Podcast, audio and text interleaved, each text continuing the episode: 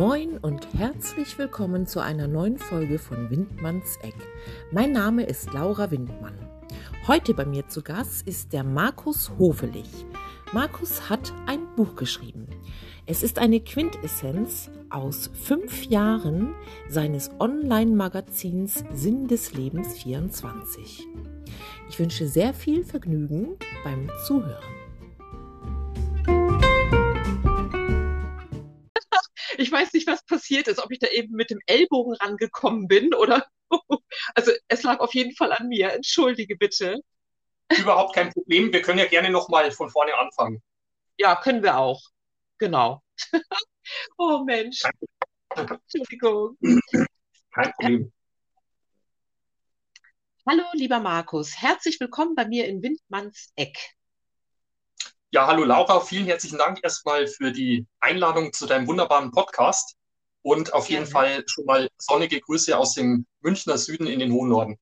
Ja, danke schön. Bei uns herrscht heute wieder Tristes, grauer Himmel.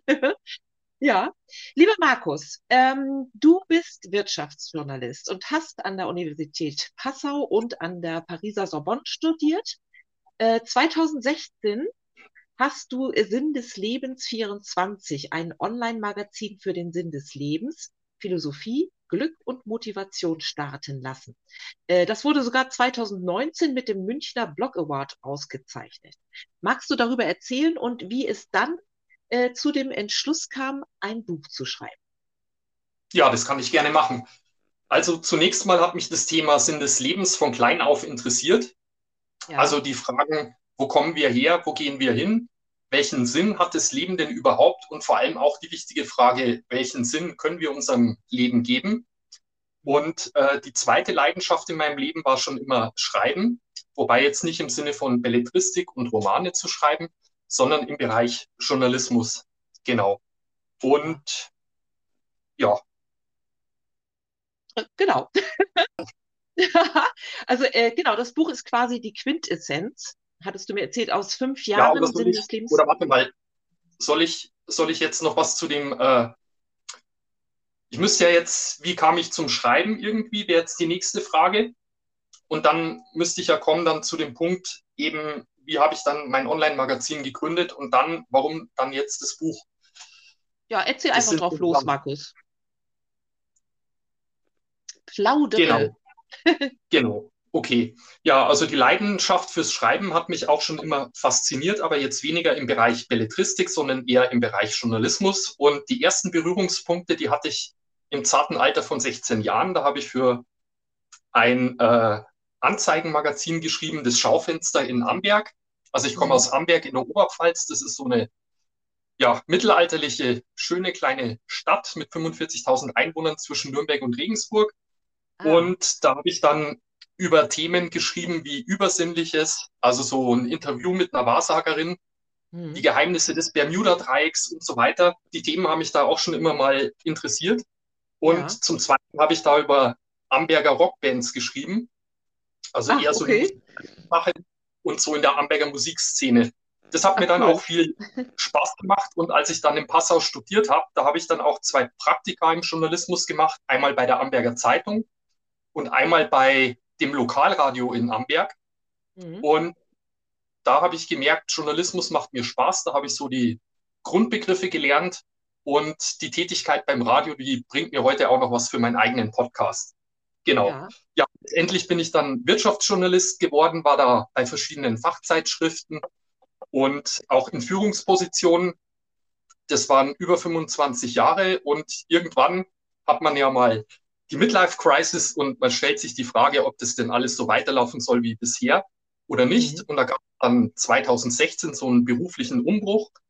Da bin ich dann zum freien Journalisten geworden. Und mhm. diese neue Freiheit, die ich da gewonnen habe, die hat mir dann die Möglichkeit gegeben, mich halt wieder mit dem Thema Sinn des Lebens zu beschäftigen. Ich habe dann so einen Kurs noch mitgemacht zum Online-Marketing Social Media Manager und habe unter anderem auch gelernt, wie man selber eine WordPress-Seite im Internet gestaltet und macht und aufzieht. Mhm. Und genau, dann so ist dann quasi die Website Sinneslebens 24 entstanden. Ja. Das ist auch so ein Online-Magazin geht es um die Themen Sinn, Philosophie, Glück, Gott und Liebe. Und ja, mittlerweile sind mehr als fünf Jahre vergangen. Äh, es gibt mehr als 300 Beiträge, habe ich geschrieben, davon 85 Interviews, auch mit hochkarätigen Experten auf diesen Gebieten. Mhm. Bestseller-Autoren, Beispiel wie Richard David Brecht, Sebastian ja. Fitzek oder Eva Maria Zuhorst, John Strelicky, aber auch so spannende Leute wie die Musiker, ähm, wer war dabei? Unter anderem Peter Schilling, äh, ja. Konstantin Becker oder auch äh, Rudolf Schenker, der Gitarrist von den Scorpions. Also ganz viel spannende Interviews aus unterschiedlichsten Bereichen. Mhm. Und dann gab es noch ein einschneidendes Erlebnis, ähm, als ich im Jahr 2020 50 Jahre alt geworden bin. Das ist dann auch nochmal so eine markante Marke. Mhm. Und da habe ich mir auch nochmal gedacht, okay, du wolltest doch immer mal ein Buch über den Sinn des Lebens schreiben und entweder du machst es jetzt oder du lässt es eben. Ja. Und dann habe ich mich, dann ist der Entschluss halt nochmal gefallen, jetzt aus diesem großen Fundus von Sinn des Lebens 24 an Artikeln und Interviews da mal die Quintessenz draus zu machen, das nochmal zu, neu zu strukturieren, einen roten Faden dran zu machen und das in Buchform zu gießen. Genau. Und dann, das Projekt hat dann angefangen im Januar 2021, habe ich damit gestartet und das Buch ist dann erschienen am 19. November 2021, genau. Mhm. Also so kam es dann zum Buch. Man hätte das auch schneller machen können, aber im Endeffekt im Berufsleben war man immer eingespannt und auch Familie und so weiter. Und äh, dann musste das halt, jetzt musste ich da einfach die richtige Zeit finden. Mhm. Sehr schön. Äh, Markus, äh, dein Podcast, äh, wenn man den finden möchte, dann können wir das jetzt schon gerne einstreuen. Äh, der heißt äh, Sinn des Lebens 24. Das ist richtig, ne? Genau, also zum einen, kann man, zum einen kann man den Podcast natürlich auf meiner Webseite finden, sinddeslebens24.de. Da gibt es ja. auch eine Rubrik Podcast, da kann man direkt draufgehen und kann die einzelnen Folgen anhören. Mhm. Ähm, die Folgen gibt es bei Soundcloud, also Soundcloud ist mein Hoster, da kann man die ja. auch direkt auf der Webseite anhören und ansonsten findet man den Podcast natürlich auch noch auf Spotify und auf iTunes. Okay, sehr schön. Markus, bevor wir ein wenig äh, philosophieren über den Sinn des Lebens, mhm. ähm, äh, wollte ich dich fragen, wie sieht dein Arbeitsplatz aus? Ich habe ja immer meine üblichen Fragen hier, die kommen immer sehr gut an und äh, deswegen wollte ich dich das auch fragen. Wie sieht dein Schreibtisch aus? Wie sieht dein Arbeitsplatz aus? Ja, wie sieht mein Schreibtisch aus? Natürlich dominiert von Bildschirm, Tastatur, Computer, Drucker steht drauf, eine Lampe. Und ansonsten ja. ist es natürlich so, dass man eigentlich immer mehr Ordnung haben möchte, als dann tatsächlich ist. Und die Papierstapel, die türmen sich. Ab und zu räume ich mal auf. Und vor allem der Ideenstapel wird dann auch immer größer. Also ich habe immer wahnsinnig viele Ideen, mache mir da auch Notizen, aber leider fehlt mir da oft die Zeit, die Sachen dann immer so abzuarbeiten. Aber ja. wichtig ist auch die Wand, auf die ich gucke. Da habe ich mir auch so eine Art Vision Board gemacht mit Zielen, die ich habe. Und genau, da hing jetzt letztes Jahr zum Beispiel auch so ein imaginärer Buchtitel drauf ja. oder ein Motorrad, das ich mir auch letzte, letztes Jahr gekauft habe. Also da habe ich so ein bisschen Inspirationsfläche an der Wand mhm. mir gegenüber und so ein bisschen die nächsten Ziele visualisiert. Und immer wenn ich einen Blick nach oben werfe, dann werde ich hier so ein bisschen motiviert. Ja, sehr schön. ja, das mit dem Motorrad, das hatte ich verfolgt über Instagram, das habe ich mitbekommen. Genau, genau, das waren dann die zwei Midlife-Crisis-Dinge, die ich mir ja. da erfüllt habe. Nach dem 50. Geburtstag einmal das Buch und einmal das Motorrad, genau. Sehr schön, alles richtig gemacht, würde ich mal sagen. Ne? Ich hoffe, ja. Du Markus, wer hat dich äh, während des Schreibens, also in dieser Schreibphase begleitet? Ja, zum einen hatte ich auch eine Lektorin mit dabei und dann ganz ja. wichtig war natürlich auch ein befreundeter Grafiker von mir, mhm. der auch ein großer Fan ist von meiner Webseite und der auch immer gesagt hat, Markus, schreib doch endlich mal dein Buch. Und der ja. hat mich auch motiviert dazu, das überhaupt zu machen und da ein mhm. bisschen gepusht und hat mich da in dem Prozess als Grafiker auch sehr unterstützt. Also war eine wichtige Hilfe. Ansonsten mhm. beim Schreiben, ich habe als Wirtschaftsjournalist weiß ich ja, wie man Sachen strukturiert, wie man schreibt mhm. und Struktur und alles. Äh, ich sag mal, das habe ich alles selber gemacht und mhm. das Lektorat, das war nur so eine Art Schlusslektorat. Also da ja. ging es auch inhaltlich gar nicht mehr so drum. Natürlich sollte sie auch drauf gucken, falls sie, falls ihr irgendwas auffällt. Mhm. Aber im Endeffekt war es eher Schlusslektorat. Aber zwei wichtige Punkte, auf die hat mich die Lektorin noch hingewiesen, so grundsätzlicher Art. Zum einen hat sie gesagt, jedes Kurzzitat, es gibt ja immer die Sprüche und Zitate, da hat sie gemeint, okay, jedes dieser Zitate müsste auch durch eine Quelle belegt werden. Ja, und dann habe ich alles nochmal recherchiert. Mhm. Ich habe viele Kurzzitate drin und habe halt da versucht, auch die Quellen zu finden und die anzugeben. Und ein zweiter wichtiger Punkt, ich hatte alles ich hatte den Leser bisher immer mit Sie angeschrieben. Und ja. meine Lektorin, die Claudia, hat dann gemeint, Mensch, Markus, äh, im Endeffekt, man spricht den Leser gerade bei so einem persönlichen Thema mit du an. Und mhm. ich wollte, also meine Sachen sind ja alle immer seriös, da hing ich immer so am Sie. Aber sie hat mir dann doch den Push gegeben, den Leser dann mit du anzusprechen. Und das habe ich dann auch noch geändert. Das war ein wichtiger Hinweis. Und da ist, ja. deswegen ist es auch gut, auch wenn man eine klare Vorstellung hat von seinem Buch und allem, ist es mhm. aber trotzdem gut, äh, noch so ein Vier-Augen-Prinzip zu haben, ob jemand anderem noch was auffällt. Und da gibt es dann doch immer mal wieder so wertvolle Impulse, die man dann umsetzen kann, die dann mhm. am Ende des Buches besser machen, als man es alleine hätte schaffen können. Ja, auf jeden Fall. Das sehe ich auch so. Äh, da sind wir gleich beim Thema auch äh, Verlag, Self-Publishing. Hast du ähm, irgendwann zwischendurch daran gedacht, einen Verlag anzuschreiben oder eine Literaturagentur oder hast du das dann äh, gleich quasi zeitnah für dich ähm, durchgezogen, wie man so schön sagt.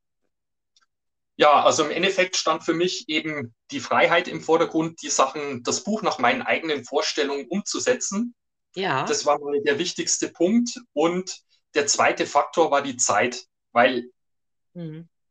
also ich sag mal, der Wunsch zum Buch war ja schon mein Leben lang da. Und ja, beim 50. Geburtstag, da war nochmal der Druck, Junge, wir leben nicht ewig, wie auch immer, jetzt komm mal in die Pötte. Und hätte Stimmt. ich mich jetzt da auf die Suche nach einem Verlag noch gemacht und so weiter, dann wäre mhm. dann noch mal ein Jahr ins Land gegangen und vor allem, wie gesagt, ich hätte vielleicht nicht die inhaltliche Freiheit gehabt und hätte mich da ein bisschen verbiegen müssen. Das wollte ich nicht. Ich wollte so äh, genau meinen, an meinen Idealen festhalten und äh, genau mein Herzensprojekt so durchziehen, wie ich das für richtig halte. Ja. Das war mal ein Punkt. Und mhm ja, jetzt ist das Buch draußen, man hat ein Referenzobjekt. Äh, es wäre genau. sicher auch für einen Verlag natürlich geeignet, wenn du das Buch in Händen hältst. Ähm, mhm. Du wirst auch nicht erkennen, dass das jetzt Self-Publishing-Buch ist vom Look and Feel oder wie es geschrieben ist. Also absolut mhm. professionell gemacht. Und ja, das stimmt. Im nächsten Schritt und künftig, man kann das ja als Referenzobjekt nehmen und dann durchaus mal äh, Verlage angehen oder eine Agentur mhm. beauftragen und da den nächsten Schritt eventuell gehen oder das Buch vielleicht als überarbeitete Neuauflage in einem Verlag nochmal rauszubringen. Wie gesagt, hat alles Vor- und Nachteile. Ja. Genau, aber ich habe mich jetzt für diesen Weg erstmal entschieden. Ja, also äh, genau, ich habe das Buch ja auch hier vorliegen, zufälligerweise. und äh, also es ist wirklich sehr schön gestaltet vom Format, man hält es gut in der Hand. Ich finde das auch immer sehr wichtig bei einem Buch. Und äh, inhaltlich auch super gut strukturiert, das hatte ich ja schon in einem Vorgespräch dir gesagt. Ne? Also das mhm. liebe ich auch. Auch die, äh, die Absatzgebung, der Abstand zum Rand und so weiter. Äh, perfekt, würde ich sagen. Also Vielen Dank. Nochmals ein großes Kompliment, Herr Hofelich. Dankeschön. ja, dann, mh, mm, genau, der Sinn des Lebens. Du hast das Buch quasi so ein bisschen aufgeteilt, finde ich, äh, äh, der Sinn des Lebens im Allgemeinen ähm, und der persönliche Sinn des Lebens. Mhm. Es, es, äh, mir ist auch aufgefallen, suche dir eine Beschäftigung, äh, die dir einen Sinn des Lebens in deinem Leben gibt. Das äh, finde ich auch ein, ein sehr, sehr wichtiges Thema. Ähm, das habe ich eigentlich auch immer, wenn ich morgens aufwache und denke, oh, wofür dieser ganze Kram, den du erledigen musst oder wie du dein Leben fristest. Äh, wenn ich aber daran denke, dass ich wieder an meinem Buchprojekt weiterschreiben kann, habe ich ja schon quasi meinen eigenen Sinn des Lebens gefunden. Oder wenn ich ehrenamtlich tätig bin oder, weiß ich nicht, kirchlich meinetwegen auch. Ähm, genau. Wie siehst mhm. du das? Wie, wie ist das bei dir? kann, können wir darüber reden. Wie ist das bei dir? Wie, was ist dein eigener persönlicher Sinn des Lebens? Ja, der eigentliche persönliche Sinn des Lebens. Ähm, ja, da gibt es so ein schönes englisches Zitat, das, das es gut auf den Punkt bringt. Also das heißt to live, love and matter. Und das heißt in etwa frei übersetzt, also der Sinn des Lebens für mich ist zu leben, zu lieben und auch einen positiven Beitrag in der Welt zu leisten. Ja. Und bei mir ist es, denke ich mal, wie, welchen Beitrag möchte ich leisten? Also meine Kernthemen sind ja Sinn suchen, Glück finden und andere damit inspirieren. Das ist genau. also so ein wichtiger Teil von meinem Sinn des Lebens. Und natürlich spielt die Familie und die zwischenmenschlichen Beziehungen dabei auch eine wichtige Rolle. Mhm. Und du hast ja auch gesagt, ähm, ganz wichtig ist ja auch, wenn man morgens aufsteht, dass man Warum hat. Warum stehe ich auf? Und bei dir ist es ja. halt, okay, ich schreibe jetzt an meinem Buch weiter. Und mhm. das ist mein Sinn, der jetzt hier auf der Tagesordnung steht. Und im Endeffekt für mich oder generell der Sinn des Lebens ist für mich eine gewisse Selbstverwirklichung oder Selbstentfaltung. Ja. Also zu sein, was wir sind und zu werden, was wir werden können. Um mhm. mal so ein kleines Zitat zu bringen von Robert Stevenson von der Schatzinsel. Ja. Und im Endeffekt, äh, das sagten eigentlich auch schon die alten Griechen, Beispiel Aristoteles, dass jedes Lebewesen ja seinen Zweck in sich trägt, der danach strebt, sich zu verwirklichen, wie der Keim dazu drängt, Pflanze zu werden. Und das heißt, jeder mhm. Mensch kommt ja mit individuellen Talenten und Begabungen auf die Welt und die gilt es eben zu erkennen und dann sollte er eben versuchen, sein eigenes Wesen zu entfalten und seine Möglichkeiten auszuschöpfen. Aber mhm. alles natürlich im Rahmen der Möglichkeiten, äh, die wir haben. Und was ja. mich so im Herzen antreibt, ist immer halt so, was so hinter allem steht, so eine Sehnsucht nach Wahrheit, Tiefe und so die großen Geheimnisse der Welt und des Menschseins zu ergründen. Mhm. Und genau. Ja. Und das Talent, das Talent ist natürlich beim Schreiben und da vielleicht auch so in die Richtung des alles inspirierend und motivierend mhm. zu schreiben, komplexe Sachverhalte eben gut und pointiert auf den Punkt zu bringen und vom Schreibstil mit einer Mischung aus Herz und Verstand. Das ist mir auch immer sehr wichtig. Ja. Äh, welche Rolle spielt bei dir Religion in deinem Leben? Spielt sie eine Rolle? Ja, das ist wieder ein breites Feld. Ich bin ja römisch-katholisch getauft, bin noch in der Kirche. Mhm. Und äh, man ist dann natürlich sozialisiert. Jeder ist in seine eigene Religion hineingeboren. Ja. Und damit wächst man erstmal auf. Und erstmal als Kind da nimmt man natürlich alles so hin und glaubt alles. Und als Jugendlicher, da stellt man sich, ist es wirklich so oder äh, kann es ja. nicht ganz anders sein? Gibt es wirklich einen Gott? Gibt es überhaupt mhm. ein Leben nach dem Tod? Und diese ja. Dinge und die Fragen, die stellen sich dann auch immer. Für mich persönlich mhm. bin ich auch gläubig erzogen und aufgewachsen. Als Jugendlicher auch immer mehr zum Agnostiker geworden und habe so gezweifelt. Ja, ich auch. Ja. Und es gibt halt viele Widersprüche dann auch. Mhm. Und wenn man jetzt guckt, so Anspruch und Wirklichkeit in der katholischen Kirche mit den ganzen Missbrauchs, ja, da, ja das macht es einem auch wirklich schwer. Aber da ist dann auch wichtig zu unterscheiden zwischen Religion und Religiosität. Also Religion Richtig. ist zum Beispiel der christliche Glauben und man ist in der katholischen Kirche zum Beispiel, das ist die Religion. Mhm. Und das andere ist die Religiosität, das heißt, glaube ich denn selber an einen Gott, wie auch immer, der vielleicht nicht unbedingt der Religion entspricht, aber gibt es vielleicht irgendein höheres Wesen, gibt es ein Leben nach dem Tod, wie auch immer, glaube ich an eine höhere Macht. Ja. Und das ist eben diese Religiosität. Mhm. Und die scheint dem Menschen auch wohl zu großen Teilen angeboren zu sein und die Grundlage überhaupt dafür gewesen zu sein, dass sich mhm. überhaupt die ganzen Religionen entwickeln konnten. Ja, ja, genau. Äh, ja, durch die Frage nach dem äh, Wieso, nicht? Also wieso stirbt jemand oder wieso müssen uns Menschen verlassen? Wie gehe ich mit der Trauer, mit dem Schmerz um? Ja, genau. natürlich, ja. Ja, und im. Endeffekt, wenn man guckt, die frühen oder jetzt noch Naturvölker oder der ja. Mensch in der Urzeit, der hat ja dann auch schon irgendwie das Feuer angebetet oder er hat die Sonne angebetet und genau. im Endeffekt ging es darum, das ging immer um höhere Mächte mhm. die dann das Leben zum Positiven beeinflussen sollten, weil er sich Dinge nicht erklären konnte. Warum geht hier ein Unwetter unter? Warum gibt es hier Krankheiten? Das waren dann immer so höhere Mächte, die das mhm. verursacht haben. Und je stärker der wissenschaftliche Fortschritt vonstatten ging, umso mehr von diesen unerklärlichen Phänomenen, die man vorher irgendwie übernatürlichen Nächten zugeschrieben hat, konnte man natürlich wissenschaftlich erklären. Und heute ist ja die Wissenschaft so weit, dass sie ja, sage ich mal, die Entstehung der Welt und des zurückverfolgen kann.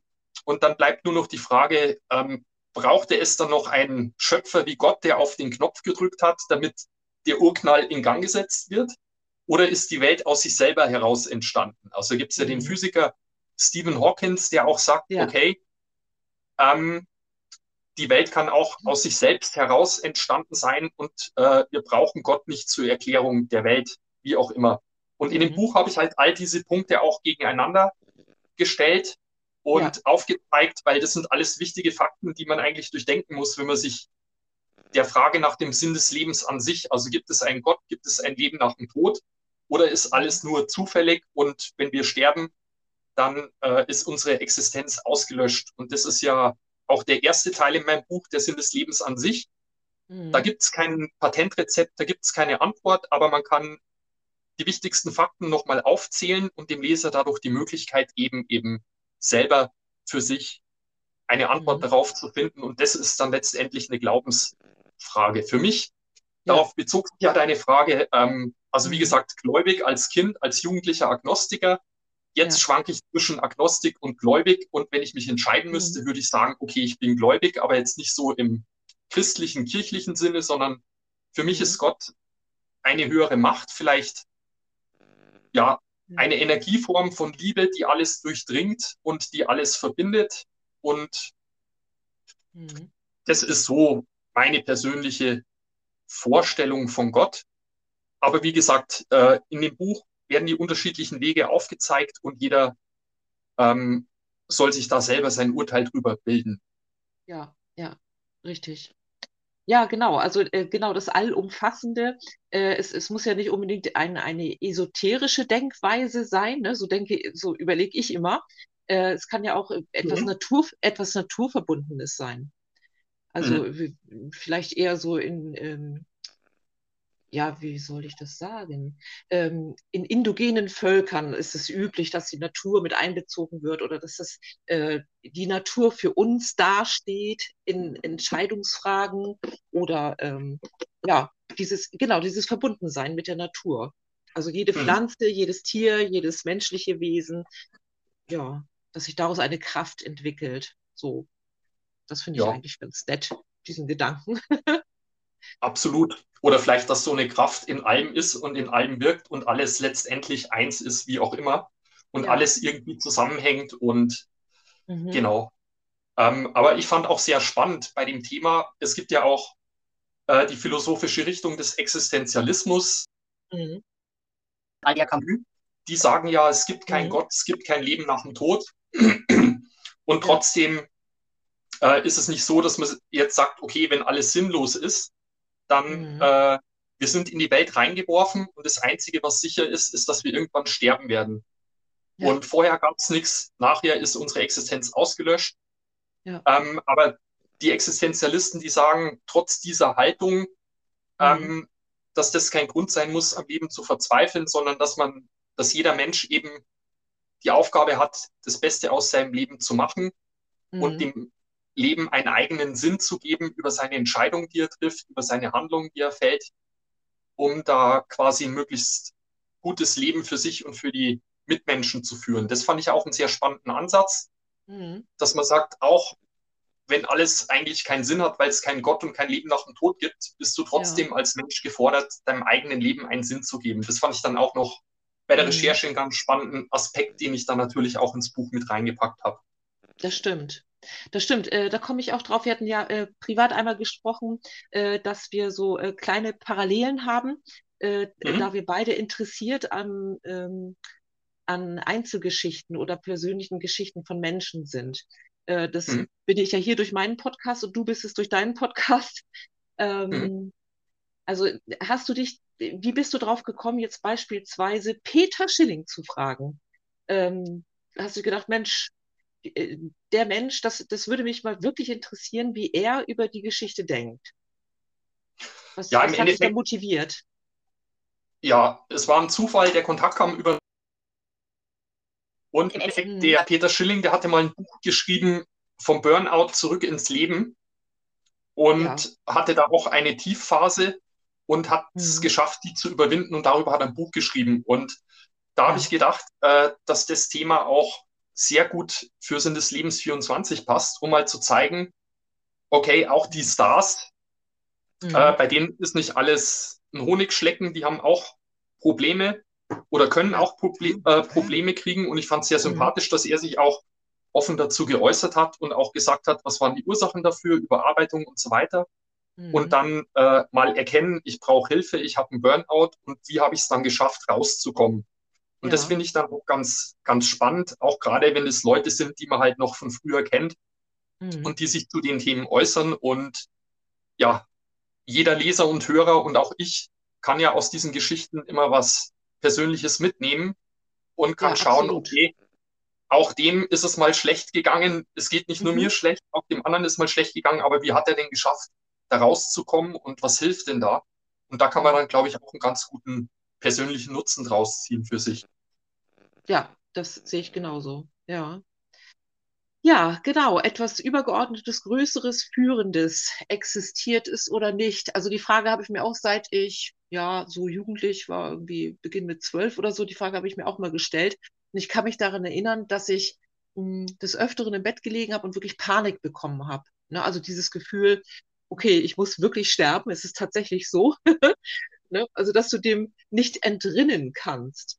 Und wenn du sagst, äh, okay, ich gebe meinem Leben einen Sinn, okay, das ist dieser eine Abschnitt, also mein Leben, so, aber am Lebensende musst du dann ja irgendwie loslassen können. Dass du mhm. sagst so, okay, ich begebe mich jetzt in Gottes Hände oder in wessen Hände auch immer. Äh, das, das ist für mich immer noch so ein schwieriger Punkt, wo ich sage, so, oh, kriege ich jetzt irgendwie so ein bisschen Panik. Aber ich komme ja nicht raus aus der Geschichte. Ne? Also muss ich ja wieder mich ablenken und sagen, okay, dann muss ich das Ganze so hinnehmen und gebe meinem Leben einen Sinn. Aber es ist für mich mhm. immer so ein kleiner Kreislauf, weißt du, so ein, so ein Rad. Ne? Ich komme ja immer wieder an diesen Punkt, wo ich denke, oh, vielleicht wäre es doch gut, einer Religion anzugehören und mich den Leuten anzuschließen. Ich weiß es nicht. Also ich bin noch nicht ganz so weit, dass ich sagen kann, ich akzeptiere das mit dem Tod. bin noch nicht mit dabei. Hm. Okay, dann wirst du nicht sterben dann, oder?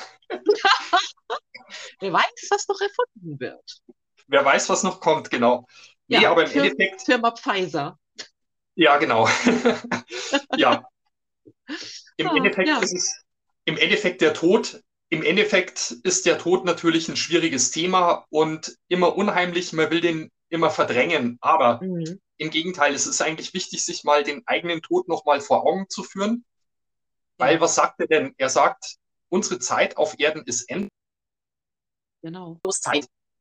Und dann können wir mhm. uns auch mal da reinversetzen, wenn wir jetzt auf dem Totenbett liegen würden und würden ja. über unser Leben nachdenken. Das würde ja jeder machen. Und dann würde jeder mhm. denken, Mensch, habe ich mit der Zeit, die ich hier auf Erden hatte, ähm, war die erfüllt für mich? Habe ich da das Richtige gemacht?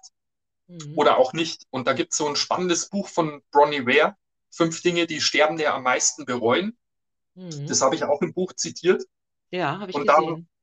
Da, da kam dann auch raus, dass die Leute auf dem Sterbebett oft nicht die Dinge bereut haben, die sie getan haben, sondern die Dinge, die sie nicht getan haben. Ja. Und das ist auch ein spannender Punkt. Und vor allem ganz wichtig ist auch, dass dann rückblickend aufs Leben für diese sterbenden Menschen nicht unbedingt jetzt die materiellen Erfolge wichtig waren, sondern was letztendlich gezählt hat, waren so die zwischenmenschlichen Beziehungen.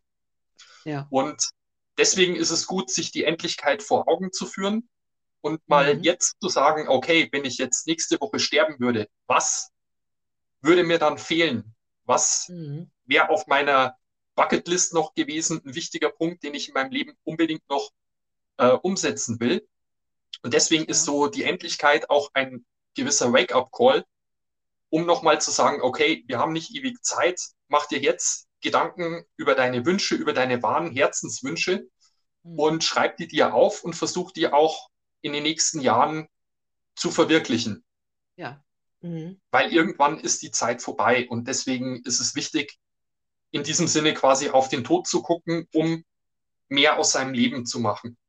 Ja, das stimmt. Also das ist auch ein wichtiger Punkt. Mhm. Herr Markus, ich finde, das war ein sehr schöner abschließender Satz, finde ich. Und wir sind auch schon am Ende der Sendung angelangt. Du bist zu finden bei Instagram. Ich weiß jetzt gar nicht, bist du auch bei Facebook?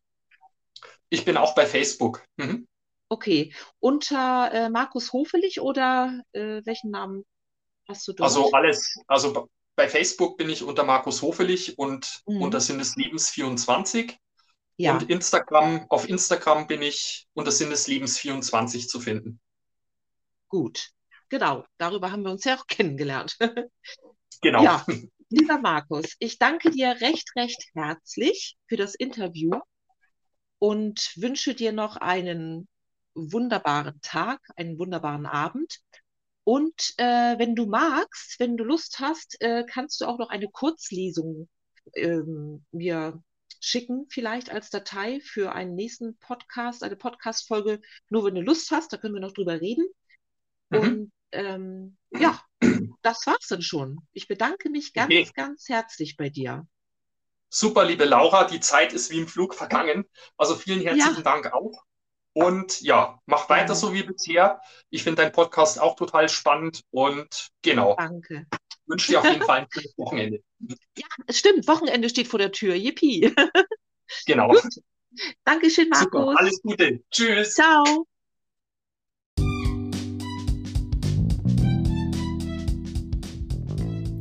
Sie hörten ein Interview mit dem Autor Markus Hofelich.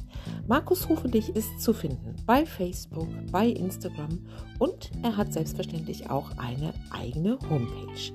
Der Podcast ist überall dort zu finden, wo es im Allgemeinen Podcasts zu hören gibt. Immer unter der Namensgebung Sinn des Lebens 24 oder Markus Hofelich. Vielen Dank und bis zum nächsten Mal, Ihre Laura Windmann.